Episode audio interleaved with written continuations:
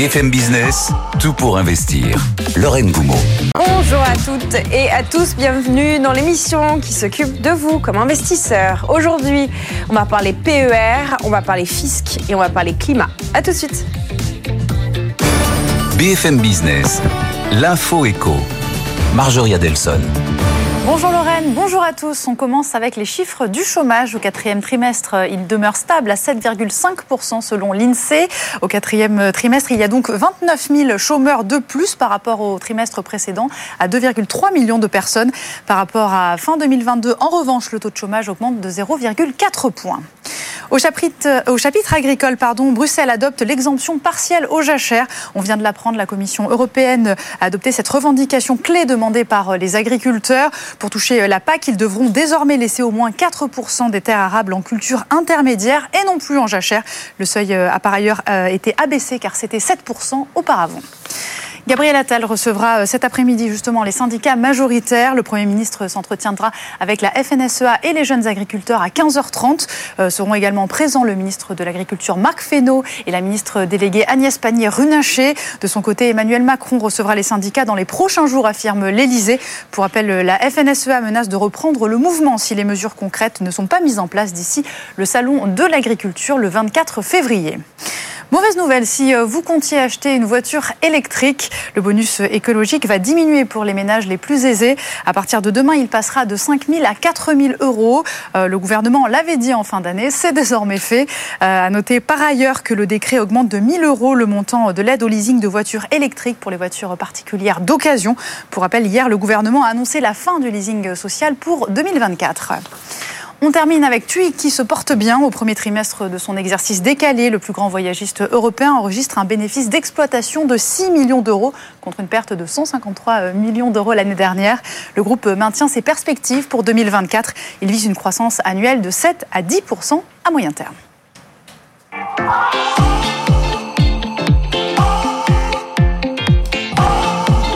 BFM Business, tout pour investir. Lorraine Goumeau. Bonjour à toutes et à tous, bienvenue dans l'émission qui s'occupe de votre culture financière tous les jours de 10h à midi sur BFM Business, à la radio, à la télé, sur le web. Et bonjour à vous qui nous écoutez en podcast à une autre heure du jour ou de la nuit. Le programme du jour, on va parler d'un record, celui du PER, le plan épargne retraite qui se porte bien. Les chiffres viennent de tomber ce matin. On va faire le point sur euh, l'encours et la collecte avec Jean-Louis Deloro de. On va également vous donner votre dose d'économie comme tous les matins avec Nicolas Dose. On fera le point sur les chiffres du, euh, les derniers chiffres du chômage. Côté bourse, c'est Aude Karsulek à Euronext qui s'occupe de vous ce matin, ainsi que nos deux traders pour le match des traders dans quelques minutes. On vous coach, c'est Jean-Marc Daniel aujourd'hui qui va nous rappeler les origines du mot fisc. Oui, on sait que le mot impôt vient du, la, du latin imposteur, c'est lié. Eh bien aujourd'hui aux origines du mot fisc. En portefeuille aujourd'hui avec le bulletin de santé euh, de nos small et mid cap, de nos petites et moyennes valeurs avec Eric Lewin. Et puis notre question du jour portera sur la transmission comment assurer la paix des familles. C'est Christian euh, Fontaine du Revenu qui vient nous expliquer à quel âge il faut commencer à donner et euh, les points d'attention, les pièges notamment des portefeuilles boursiers à éviter. Au programme, il y a aussi vous. Vous êtes nombreux et nombreuses à nous écrire. Merci. Vous pouvez continuer pendant le direct à l'adresse direct at bfmbusiness.fr, mais aussi en message privé. Je vous lis sur LinkedIn. Vous n'hésitez pas à m'écrire pendant l'émission ou au-delà. Nous allons faire le point sur euh, ce qui se passe du côté de notre CAC 40. On rejoint Aude à euh, Euronext. Bonjour cher Aude, ce matin, comment ça va du côté de notre marché, de nos marchés français? Et on a un léger repli sur le CAC 40, moins 0,28%, mais pas d'inquiétude parce que tout ce qui se passe avant 14h30 bah, reste avant 14h30. Ça n'a pas grande importance parce que à 14h30, il y a le chiffre euh, de euh, l'inflation américaine, l'indice des prix à la consommation, le CPI. Et il est important parce qu'il est forcément regardé par la Réserve fédérale pour savoir comment l'inflation évolue. Justement, il est attendu en dessous de 3% hein, pour la première fois depuis euh, 3 ans. Euh, donc s'il tombe pas pile comme le consensus l'attend, à 2,9% ou même moins, ça devrait très très bien se passer pour les marchés. Donc voilà pourquoi la petite baisse du moment, c'est surtout de la prudence et de l'attentisme avant ce rendez-vous important. Et on le retrouve d'ailleurs euh, sur les autres indices européens. Le DAX qui perd en ce moment 0,6%, tout comme l'Eurostox 50. En attendant, à l'intérieur euh, de euh, notre CAC 40, on a une publication qui est très bien arbitrée. C'est Michelin. Michelin, les résultats sont sortis hier après clôture. Le résultat opérationnel est record, même si on a des, ventes en baisse, hein, mais c'est à cause d'un effet de change défavorable. Donc, résultat opérationnel record. Pourtant, le groupe est assez incertain sur les perspectives à venir cette année, mais c'est pas ce que le marché euh, retient. Le marché retient aussi d'ailleurs le rachat euh, d'actions hein, de 1 euh, milliard d'euros annoncé hier et on gagne quasiment 6% pour Michelin à 32,63 euros. Et si on va sur le SBF, on a une autre publication qui l'a aussi bien accueilli. On gagne aussi plus de 5%. C'est Beneteau hein, dans les bateaux de plaisance. Là aussi, on a battu le chiffre, l'estimation de chiffre d'affaires, 1,7 hein, milliard d'euros et ça devrait bien se passer aussi euh, pour cette année, notamment du côté de la marge, hein, où euh, on prévoit entre 10 et 12% Donc c'est ce que nous annonce Beneteau, plus 5,2% On parlait d'OPA euh, déjà hier. Il y en avait une sur le marché parisien aussi. Ça se passe dans la musique, c'est Believe. L'action était suspendue hier. Elle recote depuis ce matin et elle prend 18 Believe, donc 14,72 euros. Alors l'OPA, elle est menée par un consortium composé du PDG de de Believe et de deux fonds qui vont acquérir 72% du capital à 15 euros l'action. Donc l'action là en ce moment vaut 14,72 euros. Donc les investisseurs qui font quelques arbitrages, hein, puisque c'est OPA qui vise à sortir donc Believe euh, de la bourse, devrait logiquement euh, se passer. Voilà donc pour les marchés euh, actions. on n'est pas sur un record donc en ce moment sur le CAC 40. Il faut noter quand même que ce matin ça, allait, ça se passait très bien du côté de l'Asie et du côté du Japon qui a refranchi la barre des 38 000 points pour la première fois depuis 34 euh, ans, après déjà euh, des records hier hein, en Europe euh, comme du côté des États-Unis. Donc ce petit repli en, attendant le chiffre de l'inflation américaine, c'est surtout de la prudence. On est à 7664 points, Lorraine. Voilà, le Nikkei on fire ce matin. Merci beaucoup, Aude Kersulek. On vous retrouve dans une petite heure. Nous allons faire le point sur les informations qui vous concernent en tant qu'investisseur, en tant qu'épargnant. Pour investir, le journal de votre argent. Et des bonnes nouvelles si vous préparez votre retraite. Bonjour Jean-Louis Deloro. Bonjour Lorraine. Rédacteur en chef adjoint de bfmbusiness.com. On commence avec le, PER, le plan épargne retraite, qui enchaîne les records. Oui, et les chiffres viennent de tomber ce matin. Hein. donc c'est, on est sur des nouveaux records et ça confirme quand même que c'est le grand succès de ces dernières années pour un, pour un nouveau produit d'épargne parce qu'on le rappelle, il a été lancé seulement en, octobre 2019, ce qui, est, ce qui veut dire très récent hein, pour ce type de placement. Les PER représentent désormais un encours de 80 95 milliards d'euros. Alors ça, c'est le dernier pointage, c'est à la fin du troisième trimestre 2023, selon les chiffres du ministère de l'économie.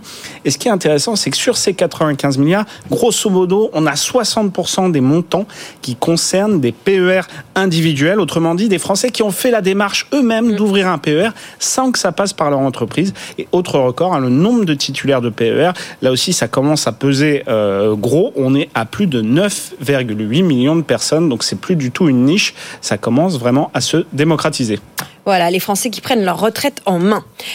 Est-ce que vous prenez aussi en main le sujet du DPE Parce qu'il y a eu du nouveau, tout court, et même depuis hier, dont on en a déjà pas mal parlé euh, du TPE dans l'émission, mais du nouveau depuis hier encore. Oui, on est presque à un changement par heure euh, depuis, depuis 24 heures. C'est un peu compliqué à suivre, mais grosso modo, le, le, mur de la réalité se rapproche et on est en train d'assister quand même à une refonte complète du DPE, le fameux diagnostic de performance énergétique. Alors vous vous souvenez, hein, hier, le ministre de la Transition écologique, Christophe Béchu, avait déjà annoncé une refonte du DPE. Alors ça concernait surtout les, les petites surfaces qui sont défavorisées. Mais là, c'est Bercy qui veut encore le modifier et on va s'attaquer cette fois-ci à ce qu'on appelle techniquement le coefficient de conversion énergétique.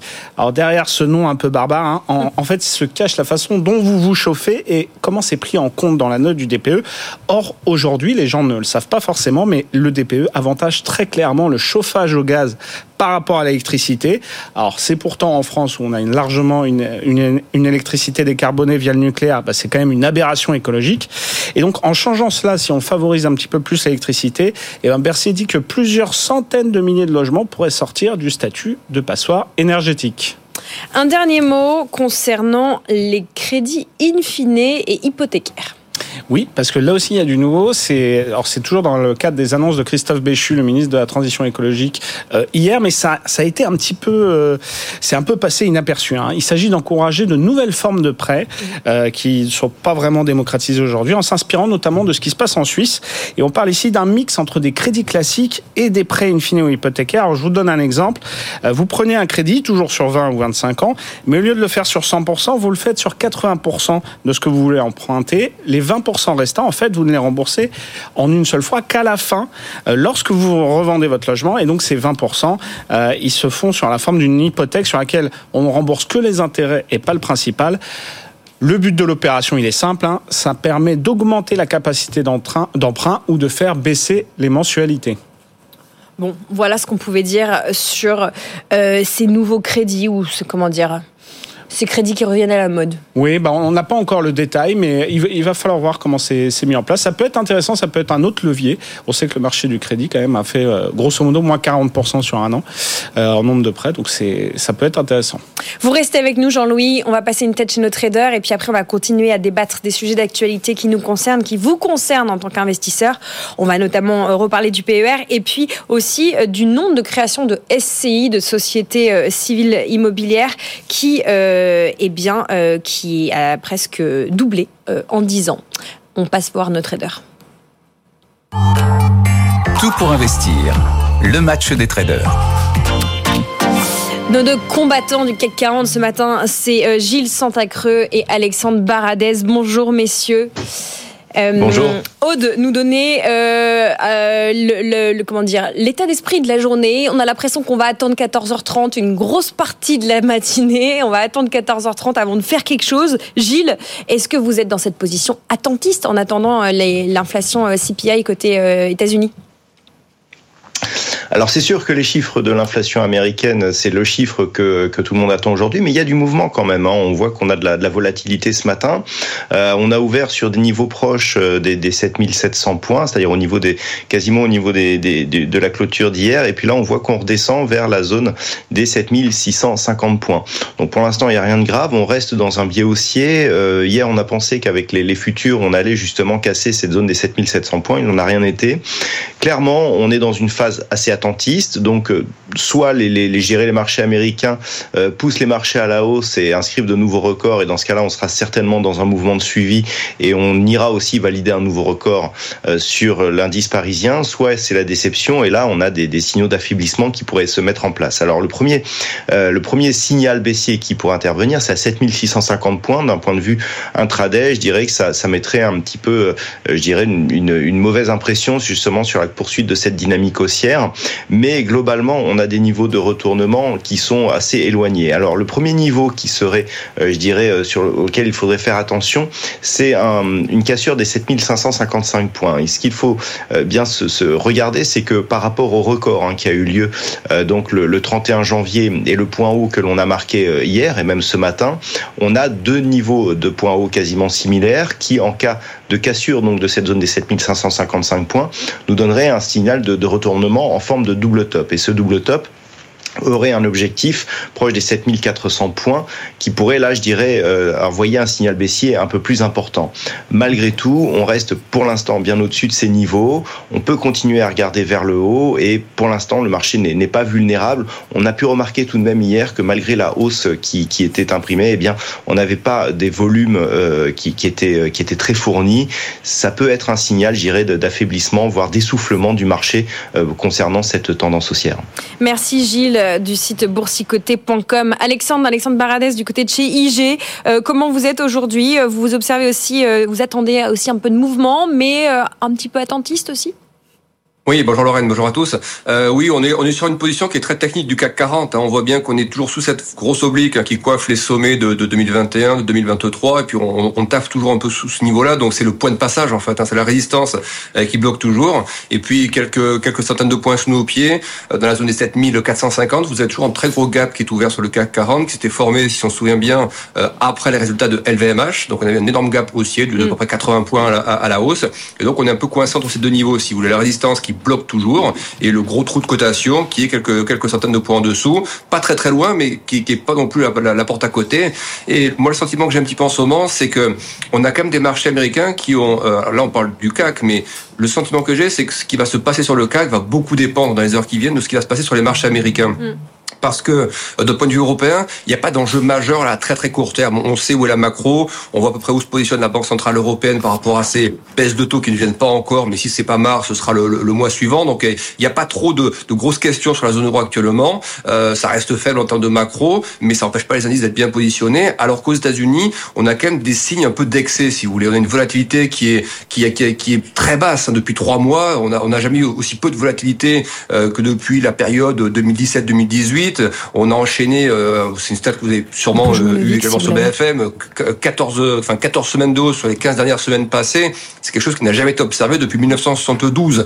Donc l'idée, c'est que les marchés américains ont quand même besoin de respirer. Et, le sentiment, c'est que l'inflation qu'on va avoir euh, à 14h30 va être importante. C'est-à-dire soit elle est vraiment nettement meilleure que ce que le marché attend, et là, ça peut booster encore un peu les indices américains. Mais selon moi, ces indices américains intègrent déjà l'idée que l'amélioration va encore s'améliorer. Donc mm. c'est un risque un peu asymétrique. Si l'inflation s'améliore en ligne avec le consensus, je vois pas de nouveau rallye fort aussi sur la partie américaine. Si en revanche l'inflation euh, est plus résiliente qu'attendu, notamment dans la partie cœur, c'est-à-dire dans la partie des services, là vous avez un vrai risque que les, que les taux se retendent un petit peu aux États-Unis et du coup que les prises de gains s'opèrent sur les marchés américains. Donc j'ai un peu cette impression que cet après-midi, on, a un schéma qui est assez propice aux, prises de gains quand même sur la partie américaine. On a vu que ça s'est un petit peu déclenché hier avec les semi-conducteurs qui ont mmh. commencé à baisser un peu, toute la poche tech qui s'est un petit peu dégonflée hier. Euh, donc je serais plutôt encore un peu prudent sur le CAC, légèrement sous 7700. Si vous voulez retracer vers des 7500 ou 7450, c'est des niveaux qui seraient pas incompatibles avec des prises de gains sur, sur les marchés américains.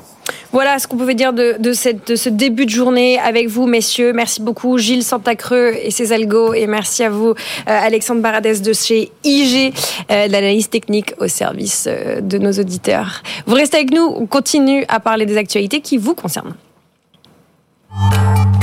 Tout pour investir, tout pour votre argent.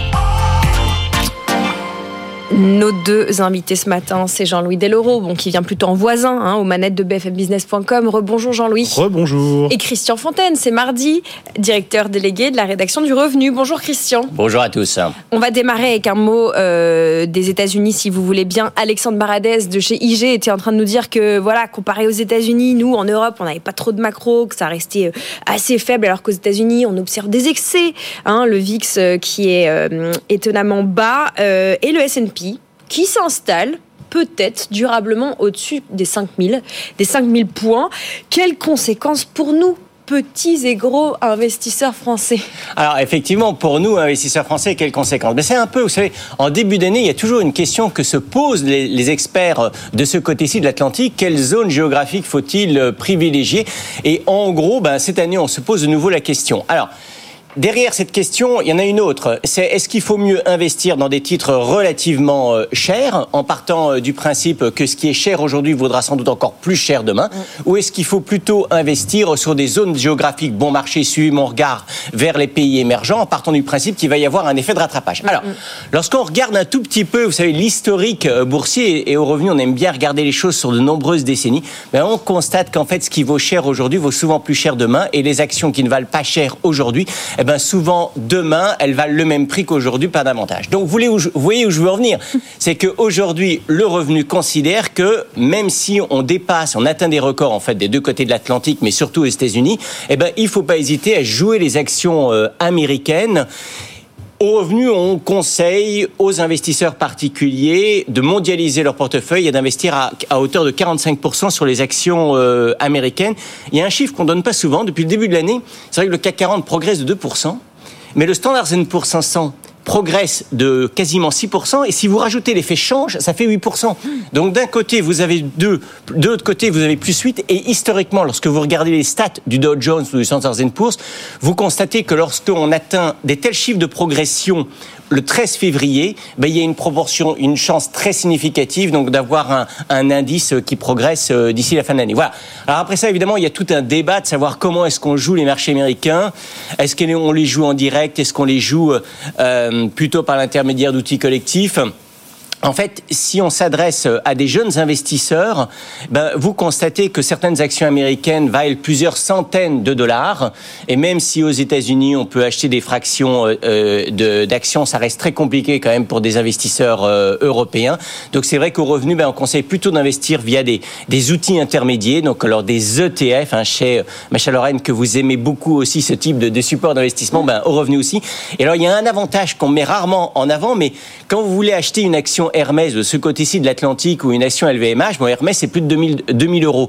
Tandis que lorsque vous investissez donc dans un, ETF CAC 40 ou un ETF Standard Poor's 500, ben, la plupart cotent moins de 100 euros. Donc, c'est quand même des tickets d'entrée pour un, un, premier investissement qui sont bien, bien inférieurs. Et tout ça, bon, par l'intermédiaire de l'enveloppe assurance vie, parce que en France, euh, en France, on le répétera jamais assez, mais si vous voulez investir chaque mois la même somme, c'est à des fractionnés, chaque mois 100 euros par exemple en actions américaines, ce qu'on conseille, euh, ce que conseille le revenu, eh ben, il faut passer par l'intermédiaire de l'assurance vie qui permet des investissements fractionnés, chaque mois la même somme en actions américaines. Sinon, c'est vrai qu'il y a des e-brokers, cette tendance qui proposent d'investir, je dirais, dans des, dans des parties d'actions, mais attention, l'AMF euh, insiste beaucoup là-dessus, c'est vous investissez souvent dans des produits dérivés. Oui. et donc vous n'êtes pas actionnaire euh, d'une un, action, vous n'êtes pas détenteur d'une action, vous êtes détenteur d'un produit dérivé qui sera émis par un établissement financier. Et quid, qu'est-ce qui se passe en cas de faillite? Voilà, attention, regardez bien, soulevez le capot de, des investissements que vous faites. Euh, Jean-Louis, sur ce sujet du S&P, il y a quelques semaines, on, on, recevait, on recevait Franklin Pichard, un de nos gérants, qui nous disait qu'aux États-Unis, les investisseurs aiment un proverbe tibétain que je vous cite. Quand tu arrives en haut de la montagne, continue de grimper. C'est ce que le S&P 500 est en train de faire. Attention, avec la mise en perspective qu'on faisait hier, du poids de la tech dans cette hausse du S&P. Si on enlève la tech, pas si flamboyant. Non, c'est moins flamboyant, c'est sûr, si on enlève les, les 7 magnifiques. Hein. Donc, je te rappelle, je vais, je vais essayer de pas me tromper. Il y a bien sûr les GAFAM, euh, Google, Amazon, Facebook, euh, Apple. Euh, euh, voilà, faut rajouter euh, Tesla et Nvidia. Faut-il encore ajouter Tesla? Autre sujet. Mais pour l'instant, en tout cas, sur, sur le long terme. C'est plus les 7 magnifiques depuis le début de l'année, hein, c'est les 5 magnifiques. C'est Tesla plus... moins 24 et Apple moins, moins 3. Mais bon, je pense qu'on a tort d'enterrer Tesla. On verra sur l'avenir. sur Mais c'est vrai que ça tire complètement le, le marché et c'est assez impressionnant parce que finalement, l'économie euh, l'économie américaine, comme partout, mmh. est plutôt en phase de ralentissement. On sent que c'est quand même euh, un peu plus compliqué. On le voit dans certaines entreprises qui publient, c'est un peu plus compliqué. Mais on voit quand même que les bourses mondiales résistent très très bien, sont toutes sur des, sur des niveaux records. Je parle plutôt des bourses occidentales. Euh, et ça, pour moi, il y a deux éléments d'explication. C'est que les entreprises cotées euh, font sans doute partie des meilleurs, euh, des best in class, des meilleurs groupes qui s'en sortent euh, par rapport à d'autres PME ou de plus petites entreprises. Donc ça reflète pas forcément l'état de l'économie. Et d'autant plus qu'en fait, on a surtout des multinationales très agiles hein, qui sont capables de se déplacer d'un pays à un autre, euh, de, d'insister plus sur une activité plutôt qu'un euh, qu'une autre. Et donc, elles sont beaucoup plus résilientes que des, des groupes plus petits. Et donc, effectivement, on a un S&P 500 qui est sur des niveaux records. Et pour compléter ce que disait Christian, moi, j'étais assez d'accord sur le, zonage géographique. Moi, je pense qu'on peut pas se passer des États-Unis, notamment quand on regarde euh, l'historique du S&P 500, c'est grosso modo 8% par an. Et surtout, quand on voit que finalement sur les émergents, bah, euh, le, le, plus gros émergent, c'est lequel? C'est la Chine. Bah, en fait, pour l'instant, c'est une catastrophe pour l'investisseur particulier. Mmh. Alors moi, je vous dirais, comme ça, là, au débeauté, si vous voulez miser sur un émergent, regardez plutôt du côté de l'Inde euh, avec un ETF que du côté de la Chine. Alors oui, pourquoi pas quelques pourcentages sur les, sur les émergents, mais je voulais revenir quand même sur le problème de la concentration, effectivement, du Standard Poor's 500, qui investit à peu près 25% à hauteur de la, de la tech. Donc c'est très élevé. Et il faut savoir qu'il existe des, ETF, alors c'est des ETF quand même grand public, qui euh, fixent des plafonds par ligne. Par exemple, pour éviter d'investir de 10% dans Tesla ou 10% dans Nvidia, en fait, ces ETF euh, fixent des plafonds, par exemple, d'investir maximum 5% sur une ligne. Et dans, dans le contexte actuel, donc vous avez un indice qui reproduit le Standard Poor's 500, mais avec ce billet euh, de plafond ligne par ligne, ben, ça peut être intéressant parce qu'en cas de coup de grisou sur les valeurs tech, eh ben vous, en, euh, vous serez moins pénalisé qu'avec un, ETF traditionnel sur le Standard Poor's 500. Un petit mot de PER, Christian, c'était pas prévu, mais Jean-Louis nous annonçait les records euh, du PER. On est presque 10 millions de personnes en à avoir un. On a fait Qui nous suit et qui nous écrit Est-ce que ce n'est pas un peu dommage de prendre en main sa retraite via un produit de défiscalisation et contraignant sur sa liquidité? Qu'est-ce que ça vous inspire sur le PER, Jean-Louis Alors, je pense que si euh, vous voulez préparer votre retraite, vous êtes obligé euh, de vous forcer à avoir un produit qui est un peu moins euh, liquide. D'ailleurs, c'est pas si liquide que ça. Hein. Christian connaît ça par cœur, mais en fait, vous avez quand même plein de sorties potentielles. Notamment pour l'achat de la résidence principale, par exemple, ou en cas de décès d'un proche. mais l'acquisition de la résidence principale est un cas de sortie très important. C'est notamment important pour les jeunes qui veulent préparer leur retraite et qui sont encore, qui sont encore locataires. Tout à fait. Mais c'est vrai que voilà, c'est un peu le problème des placements euh, très liquide, on va pas se mentir, c'est qu'on a tous euh, la même tendance. Hein. on a tendance à piocher dans la caisse euh, en cas de coup dur mm. pour remplacer la voiture, remplacer le frigo ou pour les études des enfants. Remplacer son enfant. Par exemple. Et donc, en fait, à la fin, vous vous retrouvez sans rien, ou en tout cas, vous avez beaucoup tapé dedans.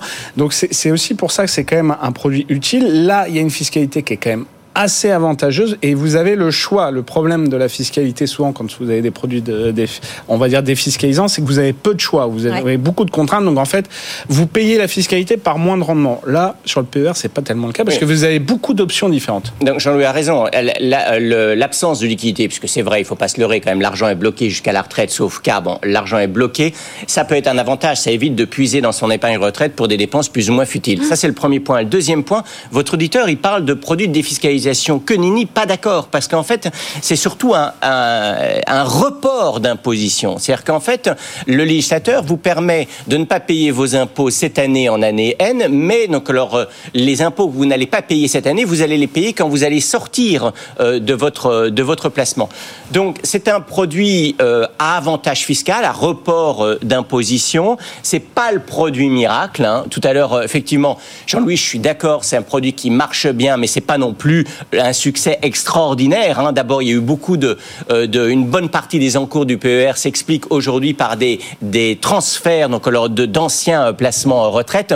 Ensuite, le PER, c'est moins de 100 milliards d'euros. Vous comparez par rapport aux 1900 milliards de l'assurance vie en euros, euh, l'assurance vie au sens large, ça fait quand même encore pas le, pas le figure. Non, le, le PER est quand même un super outil, mais c'est, c'est pas le produit miracle. C'est quand même, il faut bien l'avouer, il faut appeler un chat un chat. C'est un fonds de pension à la française. Il faut absolument en profiter, notamment si vous êtes imposable, parce que ça aussi, on le dit pas. C'est quand même un produit uniquement pour 50% des Français. Les 50% des Français qui payent l'impôt sur le revenu, hein, pour les autres, c'est pas intéressant. Donc on voit bien que c'est un produit complémentaire d'autres enveloppes fiscales, le compte titre ordinaire, le PEA, l'assurance vie, euh, l'assurance vie. Voilà. Donc, euh, mais c'est quand c'est quand même un bon produit. Voilà, surtout si le PER euh, est investi en actions, nous dit Félix qui nous suit attentivement. Un petit mot de SCI. Nous avons fait un gros sujet sur les SCI hier. Vous avez été très nombreux et nombreuses à nous écrire. Nous allons continuer à aborder régulièrement ce sujet de sociétés civiles immobilières. Euh, Christian, deux fois plus de SCI créés qu'il y a dix ans. Pourquoi est-ce qu'on est accro à cette forme de société. Effectivement, deux fois plus de création de SCI. Hein, euh, en 2022, selon les dernières statistiques du Conseil national des, greffiers et des tribunaux de commerce, 88 000 créations de SCI euh, par des Français en, 2022, 48 000 en, 2012. Donc il y a un, vrai, euh, un vrai engouement. Ben, un engouement parce que les, en fait, les, les associés sont persuadés que ça permet de payer souvent moins d'impôts, ça permet de transmettre dans des meilleures conditions, de réduire les droits de succession. Donc l'impôt sur les revenus fonciers, voire les droits de succession. Ça permet, euh, je dirais, de, euh, de faire le plein des abattements en cas de, en cas de transmission, voire de contrôler, de conserver le pouvoir pour les parents sur un patrimoine immobilier locatif. Mais attention, attention. Enfin, nous, notre, notre idée, si vous voulez, le, message que j'ai envie de faire passer sur votre antenne ce matin, c'est qu'il ne faut pas utiliser les SCI à toutes les sauces. Il y a aussi un certain nombre euh, d'erreurs. Il y a des erreurs à éviter. La première erreur, c'est d'y placer son, son logement, sa résidence principale, ben, tout simplement parce que euh, vous ne profiterez pas de deux abattements clés. Le premier abattement, c'est l'abattement de 30% pour le, le, calcul de la résidence principale dans l'IFI. Et le deuxième abattement, c'est l'abattement de 20% en cas de, en cas de décès. Attention aussi le, la SCI, beaucoup de ne permet pas en tant que tel de, de payer moins d'impôts. En fait, il y a une transparence fiscale avec la SCI. Donc, si vous encaissez des revenus euh, fonciers, euh, c'est des, des, revenus locatifs, c'est la fiscalité individuelle des revenus fonciers euh, qui s'applique. Mais attention, il faut savoir que si la SCI ne distribue pas de revenus, vous, en tant qu'homo economicus et associé, vous allez imposer sur ces revenus qui ne seront pas distribués. Donc, attention aussi, attention aussi en cas de vente pour les SCI. Vous savez, le Graal en France, c'est la SCI soumis à l'IS, à l'impôt sur Mais il faut savoir que dans ces cas-là, lorsque vous vendez un bien immobilier, si vous avez amorti euh, ce bien, ces amortissements viendront en déduction du prix d'achat. Donc en gros, vous serez rattrapé par la patrouille le jour où vous vendrez votre bien. On le rappellera jamais assez aussi qu'une SCI, voyez, il faut tenir une assemblée générale, il faut l'établissement de procès-verbaux, donc euh, il faut une comptabilité, en tout cas pour une SCI euh, à l'IS. Donc il y a des contraintes. Donc oui, à la SCI, je dirais euh, plus compétitive que la détention en direct d'un patrimoine immobilier, mais important. Vous voyez, le mot c'est important. Créer une SCI pour y loger son logement, créer une SCI pour y loger un studio, donc ce n'est pas, je dirais, optimal sur le plan de l'ingénierie patrimoniale. C'est un outil qui, en tout cas, nous, c'est un peu notre opinion au revenu, qui parfois est survendu. C'est un, super outil pour les gros patrimoines, mais pour euh, y placer euh, des biens qui valent euh, quelques parkings, qui valent quelques dizaines de milliers d'euros, attention danger. Voilà, je vous rappelle qu'on a traité ce sujet hier dans la partie questions-réponses de l'émission qui est à retrouver en podcast et en replay sur notre site web. Christian, on vous retrouve dans une grosse heure. On va parler transmission et paix.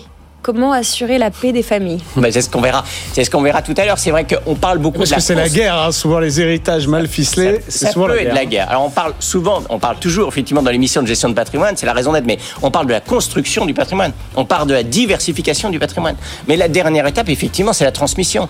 Et donc il y a un certain nombre de précautions à prendre. D'abord pour assurer effectivement la paix des familles, selon l'expression euh, ad hoc, mais aussi pour réduire les droits de succession. Hein, vous savez, on, le sait, c'est une caractéristique du, du droit fiscal français. Les droits de succession montent très vite à 45 en ligne directe, voire à 60%, mais il est possible de les réduire fortement. Et au-delà de l'aspect fiscal, eh bien, on verra aussi l'aspect, l'aspect familial. Hein. Vous savez, vous avez l'épargne et le capital, le patrimoine, c'est quoi? C'est la part de vos revenus que vous n'avez pas euh, dépensé. Et il serait quand même dommage euh, que cette, euh, ce, capital chèrement acquis, ce, patrimoine que vous avez mis des décennies à construire, eh ben, tombe dans, dans une mauvaise poche, entre guillemets, ou parce que vous n'avez pas fait les choses comme il faudrait au moment de la transmission et de, le mot-clé en matière de transmission. Ben, on verra le mot-clé le mot-clé en matière de transmission tout à l'heure. Voilà, assurer la paix et finalement la survie des familles. C'est la promesse de 11h30 avec vous, Christian. Merci Jean-Louis Deloro. Qu'est-ce qu'on lit aujourd'hui sur bfmbusiness.com euh, qui a retenu votre attention de patron de la rédaction? Eh ben, écoutez, on va repartir encore sur, sur le DPE avec des précisions de, Bercy euh, notamment et des résultats d'entreprise. Hein. ça, c'est du côté de BFM Bourse. C'est la saison des résultats en ce moment et puis l'inflation américaine à 14h30, bien sûr. Voilà, elle continue. Juste après la pub, cette émission continue également. On sera avec Nicolas Dose qui nous donnera notre petite dose d'économie quotidienne Aujourd'hui, on va décrypter les chiffres du chômage. Sont-ils vraiment bons, vraiment mauvais? À suivre. Tout pour investir. Dose d'économie. Bonjour Nicolas Dose. Bonjour. Nous allons parler du taux de chômage qui est stable en France autour de 7,5%. On parle du quatrième trimestre 2003, c'est ce que nous dit l'INSEE. Et c'est une bonne nouvelle. Alors, ce qui est une bonne nouvelle, c'est que c'est pas un gadin. Après, le mot stabilité, il y a un peu de trompe-l'œil, parce qu'en fait, l'INSEE vous dit 7,5 au, au T4 2023. Et souvenez-vous, au troisième trimestre, c'était 7,4. Mais en même temps que l'INSEE nous dit 7,5 au quatrième trimestre, il révise à la hausse le chiffre provisoire du troisième trimestre en le passant de 7,4 à 7,5. Donc du coup, ça donne une impression de stabilité, euh, mais c'est un peu une stabilité en trompe-l'œil, je dirais. Mmh. Voilà. En octobre, on faisait déjà le bilan. Vous nous parlez d'une inversion de la courbe du chômage dans le mauvais sens. Est-ce que c'est toujours le cas? Objectivement, oui, c'est vrai. On était à 7,1, on est à 7,5. Toutes les prévisions, celles de l'OFCE notamment, nous mettent à 7,9 à la fin 2024. Enfin, on n'a que des arguments pour penser que euh, cette inversion de courbe dans le mauvais sens se confirme. Le principal, c'est que oui, quoi qu'il en coûte, il est bien terminé. Mm. Quand vous prenez sur quatre années de mise sous perfusion de l'économie, euh, le nombre de créations d'emplois, ça a fait plus 6 alors que l'activité a fait plus 2. Mm, Plus 600 emplois, plus 2 en activité, il y a forcément quelque chose qui va pas. Donc il y avait quelque chose un peu d'artificiel. Il y a un côté finalement retour à la normale. Euh, c'est la partie zombifiée de l'économie qui refait surface. D'ailleurs, on a vu les défaillances d'entreprises, je vous rappelle pas les chiffres, on retrouve les niveaux de 2019. Le climat des affaires est pas bon, alors que ce soit de S&P global, mais également l'indice de l'INSEE. Et vous avez bien vu que notamment dans le bâtiment, les problèmes ne font commencer. Le bâtiment n'est pas à, à l'aube d'une période où tout d'un coup tout va s'améliorer, c'est plutôt le contraire. On a aussi un recul des offres d'emploi. Alors il faut admettre que ça reste dans le vert, c'est vrai, mais vous prenez par exemple les chiffres de Pôle emploi en 2023, on a eu seulement 19 400 sorties nettes de Pôle emploi. Ces mêmes chiffres de sorties nettes des colonnes de Pôle emploi en 2022, c'était 310 000. Vous voyez qu'on est quand même sur un très net ralentissement. L'apprentissage, on nourrissait de grands espoirs dans l'apprentissage. On se rend compte qu'on est arrivé à un plateau. Voilà, on flirte le million d'apprentis, mais on va pas monter à un million et demi d'appre- d'apprentis.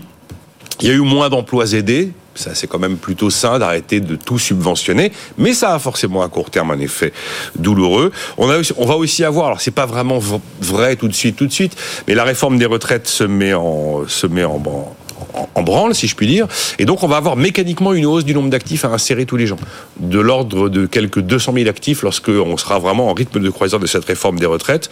On a un autre sujet qui est pas vraiment un sujet de politique de l'emploi, mais qui est finalement directement lié, c'est que on parlait du bâtiment, mais là on a une panne du logement, et quand vous avez une panne du logement, vous avez une panne de la mobilité géographique. Absolument. Et quand vous avez une panne de la mobilité géographique, vous avez un facteur supplémentaire de dégradation du marché de l'emploi. Et puis, si on parle de plein emploi, objectif plein emploi, ça veut dire que plus on essaye de s'en approcher, là j'ai envie de dire qu'on est plutôt en train de s'en éloigner un peu, plus on se retrouve avec une population à insérer sur le marché de l'emploi qui est très éloignée de l'emploi, qui est une population qui manque de qualification. C'est comme, euh, c'est toujours pareil, le dernier kilomètre, il est toujours le plus douloureux à parcourir.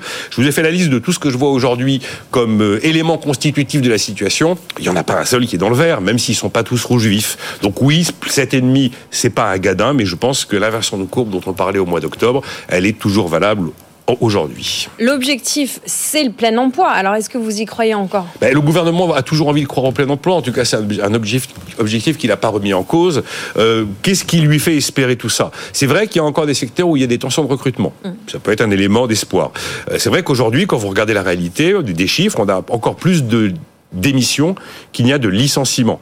Après, le gouvernement nourrit beaucoup d'espoir sur la réforme de, les réformes de l'assurance chômage, à tel point qu'une nouvelle pourrait intervenir d'après ce, qu'on- ce que nous a dit Gabriel Attal. Parmi les éléments qui sont considérés par l'exécutif comme prometteurs, il y a aussi la suppression de l'allocation spécifique de solidarité, c'est-à-dire ce qui prend le relais des droits au chômage une fois que les droits sont euh, terminés. Tous les gens qui sont en ASS, quelques 240 000, 250 000 personnes, vont basculer en RSA. On nous met aussi en avant la naissance de France Travail, qui remplace Pôle Emploi. Je vous dis simplement les éléments qui sont mis en avant. hein. Et puis il y a le PIC, le plan d'investissement dans les compétences, qui est considéré comme qui fonctionne, c'est vrai, et qui est considéré comme un élément positif qui doit nous aider à améliorer la situation de l'emploi. Et puis je pense aussi qu'il y a l'espoir d'un rebond un petit peu plus inattendu euh, si d'aventure la Banque centrale européenne décidait d'alléger, d'assouplir sa politique monétaire en baissant les taux. Euh, ça, c'est un espoir partagé par à peu près tout le monde au moment où la BCE baissera ses taux. Voilà un peu les éléments qui constituent le petit optimisme du gouvernement pour le plein emploi, même si, officiellement l'objectif n'a pas été remis en cause. Bon, euh, dernier mot, euh, rapidement, Nicolas. Euh, si le principal moteur est un petit peu au ralenti, ou tous, on va dire, c'est-à-dire la croissance, est-ce que euh, il y a des choses qu'on peut faire pour réduire le chômage? Alors, j'en vois deux. Il y a plein d'éléments. D'ailleurs, j'ai ressorti ma petite liste des 11 pistes que m'avait fourni Ch- ChatGPT. Il y avait des quantités de choses hein, qui sont absolument pas révolutionnaires, mais qui sont évidemment essentielles. Je me suis amusé aussi à relire les, les 10 commandements de l'OCDE d'une politique de l'emploi réussie. On peut les retrouver, ils sont pas neufs. Là aussi, il y a rien de révolutionnaire. Je pense qu'en France, si on veut essayer de soutenir l'activité avec une croissance qui ralentit, il faut surtout pas faire pause sur la politique de l'offre. C'est-à-dire, Il faut continuer ce qu'on a lancé sous euh, François Hollande avec le CICE en 2013-2014, ce qui a été poursuivi sous Emmanuel Macron. Ça veut dire qu'au moins, vous voyez, la promesse de suppression progressive de la CVAE, ben déjà on s'y tient. Et puis essayer d'activer le chantier de fond. Alors le chantier de fond, c'est la formation euh, depuis l'enfance, c'est la montée en compétences des adultes. Voilà deux éléments que je pense être franco-français sur lesquels il faut pas lâcher prise. Si on veut espérer euh, freiner peut-être cette remontée du chômage. Mais euh, là, l'objectif plein emploi, objectivement, il est en train de s'éloigner. Merci beaucoup Nicolas pour ce décryptage des chiffres du chômage euh, sur BFM Business. Chronique à retrouver sur YouTube, mais aussi euh, en podcast et en replay sur vos plateformes préférées. Nous allons aller euh, faire le point santé de nos petites et moyennes valeurs. Tout pour investir sur BFM Business. Et tous les mardis, c'est avec Eric Lewin des publications Agora qu'on ausculte notre marché des petites et moyennes valeurs. Bonjour Eric. Bonjour ma chère Lorraine. Comment ça Ouais. va ce, ce mardi matin? Bon écoutez, sur, sur la semaine, alors je vous parlerai des opérations après qui ont été plutôt le, le super élément de la semaine, mais sur la semaine c'est un peu calme, le CAC fait plus 0,7, le CAC Small fait plus 0,8, mais depuis le début de l'année le CAC 40 plus 2, le CAC Small plus 0,8, pourquoi cette différence? Euh, Parce que les volumes restent toujours euh, assez faibles, mais comme je vais vous le préciser dans quelques instants, il y a eu, et ça c'est une excellente nouvelle, deux nouvelles opérations financières. Ah bah, Vous nous les annoncez euh, avec tellement de- d'entrain qu'on on y va. Deux, deux opérations, deux OPA. Euh, la première peut-être du côté de la musique? Eh ben oui, écoutez, c'est Believe. Euh, alors, l'IPO avait eu lieu il y a trois ans à, à 19,50 euros. À l'époque, tout le monde avait trouvé la valorisation stratosphérique, Mm. etc., etc. Le titre s'était effondré sous les 10 euros. Et puis, on vient d'apprendre qu'il y a une opération financière à, à 15 euros. Ça fait une prime de 21% par rapport au dernier coup coté. Ce qui est d'intéressant, c'est qu'il y a des fonds EQC et TCV qui s'allient au PDG pour lancer une opération. Ça veut dire que le PDG euh, reste euh, reste en place. Euh, c'est bien sûr le monde de la musique avec euh, Vianney, Jules, ce sont les les auteurs euh, de, de prédilection de la, de la société. Moi, je trouve quand même que l'offre est un peu chiche, si vous me permettez cette expression, Mhm. dans la mesure où quand on fait la, la différence avec Spotify, Believe se paye 1,2 fois le chiffre d'affaires, Spotify 2,6 fois. Donc, à mon avis, moi, je serai actionnaire de Believe, je n'apporterai pas mes titres à 15 euros et j'attendrai un relèvement de l'opération autour de 18 euros, ce qui me paraîtrait euh, beaucoup plus logique. Euh, en tout état de cause, ce qui est intéressant, et on va le voir aussi avec euh, dont je vais vous parler, c'est que les PDG en place restent en place. hein. ce sont des opérations financières où les, les, patrons s'allient à des fonds. Et ça, ça veut dire quoi? Ça veut dire qu'ils trouvent en général leur valorisation bradée. Et donc, plutôt que rester en bourse, ils veulent rester aux manettes de leur société, mais préfèrent revenir dans, dans le monde du private equity. C'est le cas de Visiative, éditeur de logiciels. Alors là, là on n'est pas du tout dans le même cas de figure parce que l'action euh, a fortement progressé et on est quasiment au plus haut. Donc, opération à, à 37 euros. Ça fait une prime de 35,5%. Opération euh, réalisée par la SNEF avec les dirigeants du groupe. Ça fait une valorisation de 170 millions d'euros. Et selon moi, là, il faut plutôt apporter à l'opération parce que 37 euros, c'est un bon prix pour cette opération. Mais en tout cas, ça va dans le bon sens, ma chère Lorraine, parce que je vous le dis depuis des semaines, des mois, il va y avoir encore beaucoup d'opérations financières. Il faut quand même regretter qu'en face, il n'y ait pas du tout d'IPO. La cote s'appauvrit, certes, mais il y a quand même des belles plus-values pour les actionnaires individuels qui croient à notre monde des small mid caps, même si dans le cas de Believe, c'est quand même pas une small. Je disais 170 millions pour Visiative. Believe, c'est quand même un milliard et demi de capitalisation boursière. Oui, vous avez été assez rapide sur euh, le consortium qui euh, qui fait euh, son qui fait une offre sur Believe. On- a des Américains dans le consortium. Vous pouvez nous faire le portrait rapidement? Bah, écoutez, oui, c'est euh, c'est les fonds EQT et TCV hein, qui sont qui sont des, des, des fonds classiques euh, d'un- euh, des fonds classiques d'investissement qui font un, con- un consortium avec le PDG Denis euh, Ladegaillerie qui est le PDG du groupe. Euh, bon, c'est une opération euh, complètement classique puisque le consortium acquiert auprès de TCV Luxo, Xange et Ventec qui sont les actionnaires historiques de Believe la participation et euh, Denis Lagardi apporte également sa participation. Euh, donc ce qui veut dire qu'à terme, les fonds et le président détiendront euh, 75% de la société. Alors après, s'ils atteignaient grâce à, l'OPA sur les actions restantes, ce qui n'est pas dit, les 90%, le consortium pourrait retirer Believe de la bourse. Mais moi, je ne crois pas du tout qu'il y aurait un, retrait parce qu'encore une fois, l'offre me paraît un peu chiche et je pense qu'il y a certains actionnaires qui n'apporteront pas à 15 euros. Voilà ce qu'on pouvait dire sur les deux grosses opérations, euh, enfin en tout cas les OPA qui reprennent sur la cote mid et small. Et en face, vous l'avez rappelé, hein, aucune entrée en bourse. Euh, mais voilà, c'est deux, c'est deux sorties. Un mot pour finir de Gerbet. super nouvelle de la semaine. 15% une semaine, 55% en l'espace d'un mois. On est dans les produits de contraste. Ce qui est intéressant, c'est qu'on a eu la publication du chiffre d'affaires annuel avec une croissance qui s'accélère sur le quatrième trimestre, plus 17,9%. Ça veut dire que sur l'année, on a un chiffre d'affaires qui augmente de l'ordre de 6,4%, avec, c'est pas encore publié, une marge d'EBITDA qui devait être supérieure à 11%. 2024, le chiffre d'affaires devrait progresser de plus de 8%, avec une marge qui devrait être au-dessus de 2021, c'est-à-dire entre 14 et 15%. Pourquoi? Parce que vous savez, ils avaient le, le Dotarem, qui est un produit de contraste qui, est à, qui a expiré en 2018. Il est tombé dans le domaine public. Il a été génériqué, donc il y a eu une période de transition, une période de vache maigre pour la société. Et là, ils viennent de lancer l'Elucrem, qui est également un produit de, de contraste avec des, des effets euh, euh, très intéressants. Il y a eu euh, la FDA qui a donné son aval il y a à peu près deux ans. L'Europe a donné son aval le 12 décembre dernier. Donc finalement, les investisseurs se, se ruent sur la valeur. Rappelons que Gearbest est une valeur vraiment mondiale, 29% du chiffre d'affaires aux États-Unis, 44% en Europe, 27% en Asie. Alors maintenant, que dire? C'est sûr qu'après une telle progression euh, du titre, moi j'ai envie de vous dire qu'il faut un petit peu se calmer, euh, même si le titre perd encore 47% en 5 ans, mais ça c'est à cause d'un problème des, des, des, génériques. En termes de ratio, ça vaut 12 fois les bénéfices. Et euh, valeur d'entreprise rapportée, ce qu'on appelle le résultat opérationnel courant, on est sur des niveaux de 12. Moi j'attendrais quand même que le titre consolide un petit peu par rapport à ces niveaux actuels pour rentrer dans le dossier. Mais en tout état de cause, on peut parler d'année de transition sur 2023 et de décollage sur 2024 pour Gerbet. Je pense que dans un an, on aura certainement un prix nettement supérieur au cours actuel. Et l'acheter aujourd'hui, c'est peut-être un peu, un peu trop tard dans la vague actuelle. Voilà ce qu'on pouvait dire sur quelques valeurs de la cote et small. On a parlé de Gerbet que je vais appeler pour notre auditrice Maude G-E pardon, G-U-E-R-B-E-T. On a parlé de Believe, B-E-L-I-E-V-E, et de Visiative, V-I-S-I-A-T-I-V. Voilà pour des chiffres et des lettres. Merci beaucoup Eric Lewin, rédacteur en chef des publications Agora. On continue à suivre évidemment euh, notre cote mid et small. Voilà, des belles opérations qui font vivre euh, ce marché, même si on déplore qu'il ne se remplit pas davantage. On va continuer à parler de vos finances personnelles. Euh, Jean-Marc Daniel se prépare pour Petite leçon de culture financière, nous allons aller aux origines du mot fisc avec lui. À tout de suite. Tout pour investir, le coach.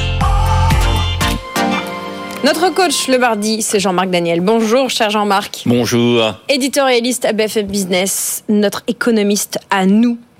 Nous allons parler d'un mot qui vous est cher, enfin qui vous coûte cher peut-être, le fisc. F-I-S-C, puisque j'appelle tout ce que je dis maintenant. Absolument, oui. Qu'est-ce que c'est que le, fisc, fisc Jean-Marc Qu'est-ce que c'est que le fisc? Alors, on a déjà eu l'occasion sur ce plateau de rappeler que impôt et imposteur, c'était le même mot, que le l'imposteur est un menteur, celui qui crée des impôts est un menteur. Est-ce que le fisc a la même origine? En fait, il a une origine plus neutre, mais que il ait une origine qui soit assez singulière par rapport à son destin final. En fait, fiscus en latin, qui est l'origine du mot, ça veut dire le panier. Et euh, tout commence euh, au 5e siècle avant Jésus-Christ à, à, Rome, fiscus latin, nous sommes à Rome. Et qu'est-ce qui se passe? C'est que Rome a deux problèmes. Un premier problème, c'est que Rome est en guerre assez systématiquement avec ses voisins étrusques, notamment la cité de vieillesse. Et Rome a un problème pour mobiliser sa population. Il y a des révoltes, notamment de la plèbe. La plèbe se retire sur son sur une des collines de Rome, qui est l'Aventin, d'où l'expression se retirer sur son Aventin, mmh. c'est-à-dire euh, euh, chercher à obtenir des autres un certain nombre d'avantages qu'ils vous refusent. Et donc, euh, on va réorganiser l'armée romaine. Et auparavant, l'armée romaine, c'était les citoyens qui se rassemblaient, qui venaient avec ce qu'ils avaient comme armes. Les riches avaient des chevaux, avaient des boucliers. Les plus pauvres, ils avaient un arc et tout ça. Et euh, les Romains décident de réorganiser. Et euh, ils proposent à leurs citoyens le choix entre soit s'équiper, soit se battre, soit fournir les moyens financiers de recruter des gens au sein de la plèbe ou de faire venir des gens de l'extérieur de la cité pour se battre pour les Romains des mercenaires. Et donc chaque Romain arrive sur le forum et il y a deux possibilités. Soit on part à gauche et on va rejoindre l'armée, soit on part à droite où il y a un panier. Et dans ce panier, ce fiscus, on met de l'argent qui va servir à acheter des mercenaires et du matériel.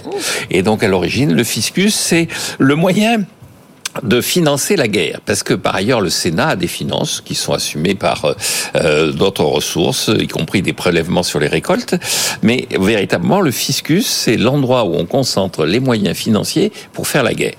Alors ça va marcher de, de façon remarquable puisqu'à partir de 167 avant Jésus-Christ, les Romains ont acquis tellement de territoires et rançonné tellement de territoires qu'ils n'ont plus besoin de lever des impôts pour financer leur guerre. Ils ont suffisamment de tribus apportées par les pays colonisés, vaincus, annexés, qu'ils n'ont Ils plus financent besoin- sur la rapine de leurs ennemis. en voilà, ils financent en volant leurs ennemis, en volant euh, leurs vaincus, en volant leurs euh, les gens qu'ils ont euh, annexés.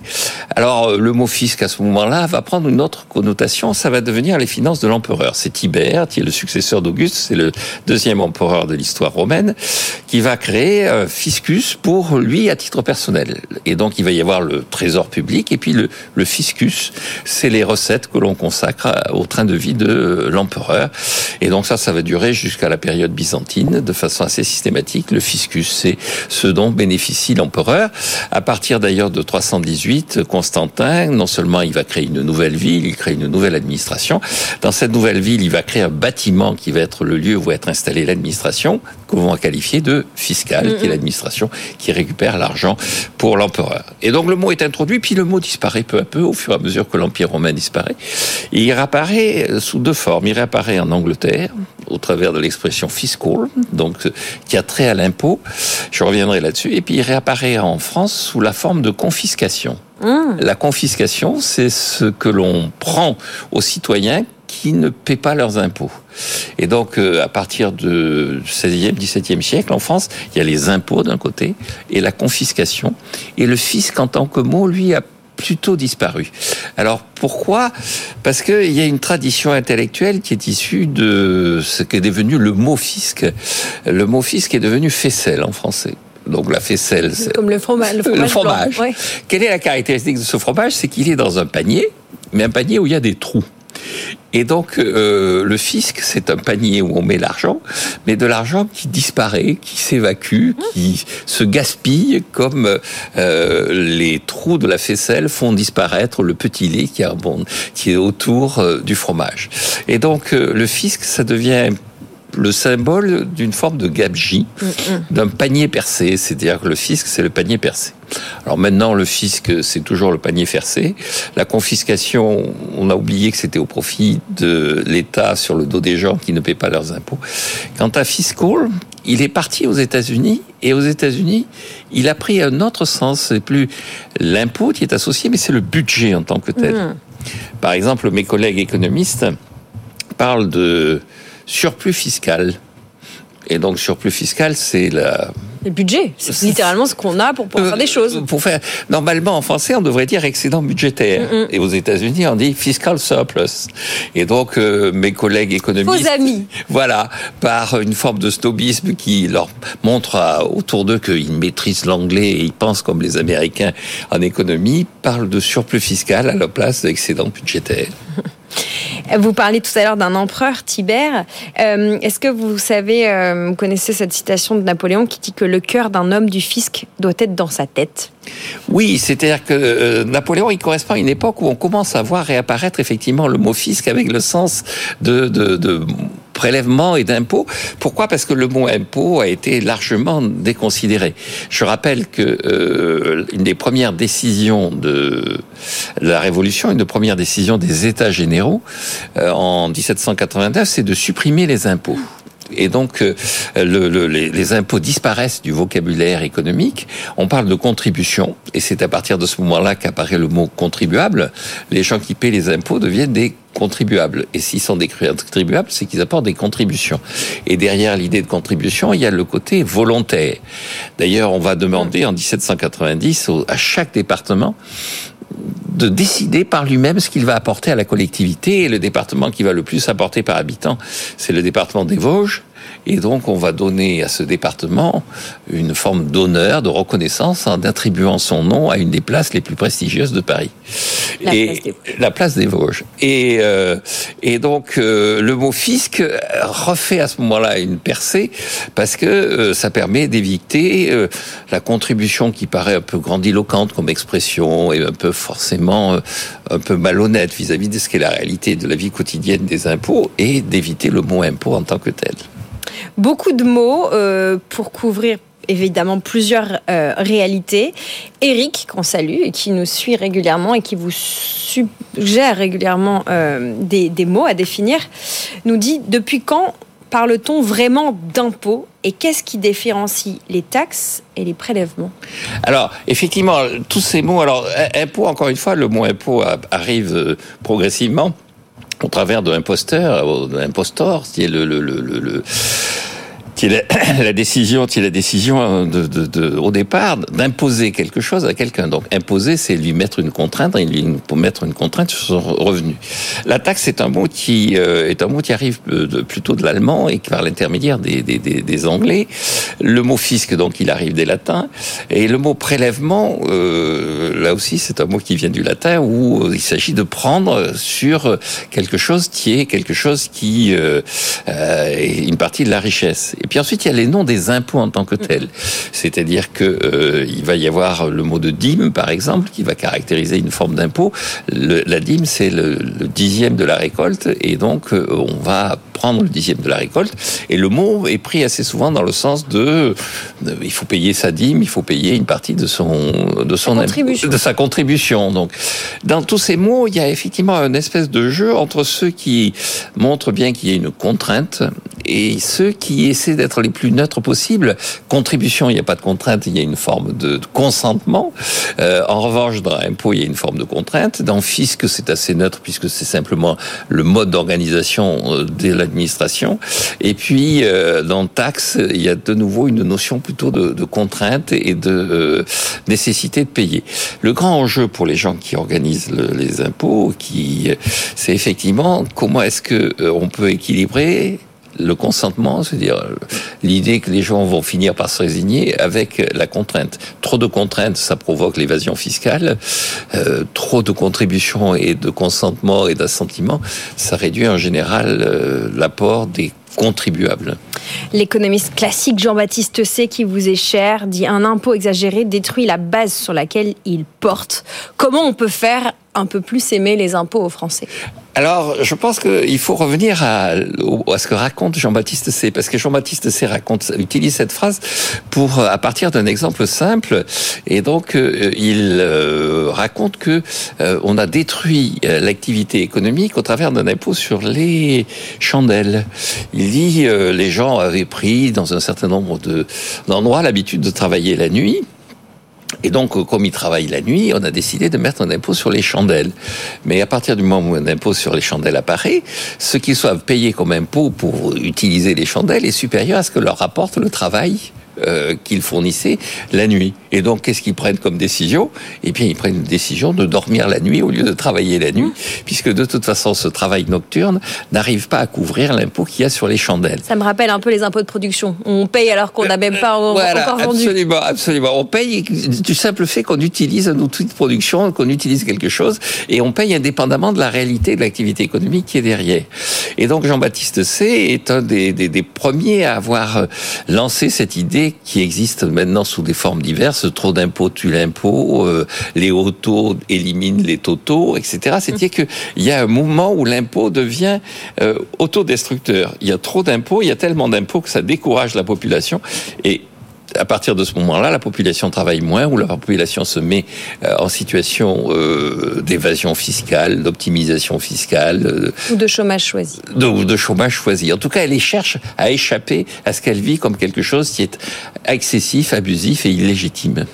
Vous déplorez régulièrement dans, notre, dans nos émissions que euh, le poids des prélèvements obligatoires dans le PIB de la France est en hausse permanente, 30% en 1960, presque plus que 45% en 2022.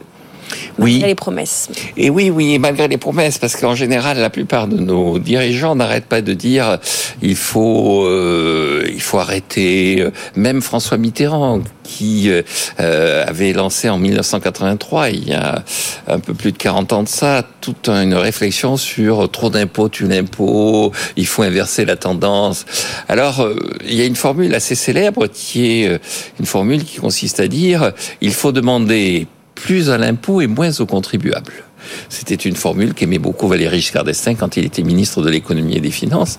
C'est-à-dire qu'il faut euh, demander beaucoup plus aux sommes que l'on collecte, il faut les utiliser de façon beaucoup plus efficace, de façon beaucoup plus pertinente, de façon beaucoup plus avisée, avec comme conséquence et résultat qu'on pourra demander moins aux contribuables. Le simple problème, c'est qu'il s'est aperçu un beau jour que cette formule était une formule d'aller pas de Maurice Allais, le prix Nobel d'économie, mais d'Alphonse Allais, l'économiste, qui disait en réalité, nos hommes politiques sont persuadés qu'on peut effectivement exonérer d'impôts tout en dépensant et qu'à la fin des fins, s'il n'y a pas une vraie réflexion sur la dépense, on aura non pas du fiscal surplus, mais du fiscal déficit. Voilà la leçon d'économie de Jean-Marc Daniel tous les mardis avec nous. Merci beaucoup Jean-Marc. Merci à Eric et à vous, auditeurs auditrices, qui nous dictez euh, la thématique de cette séquence. Vous nous écrivez comme Eric à l'adresse directe bfmbusiness.fr ou vous m'écrivez sur LinkedIn en message privé. Avec Jean-Marc, on consulte euh, vos messages et on décide de ce qu'on fait tous les mardis. Vous restez avec nous, toute petite pub, on est un petit peu en retard, le journal et après on part rejoindre Aude Kersulek pour faire le, pour faire le point du côté euh, d'Euronext. Pour investir sur BFM Business.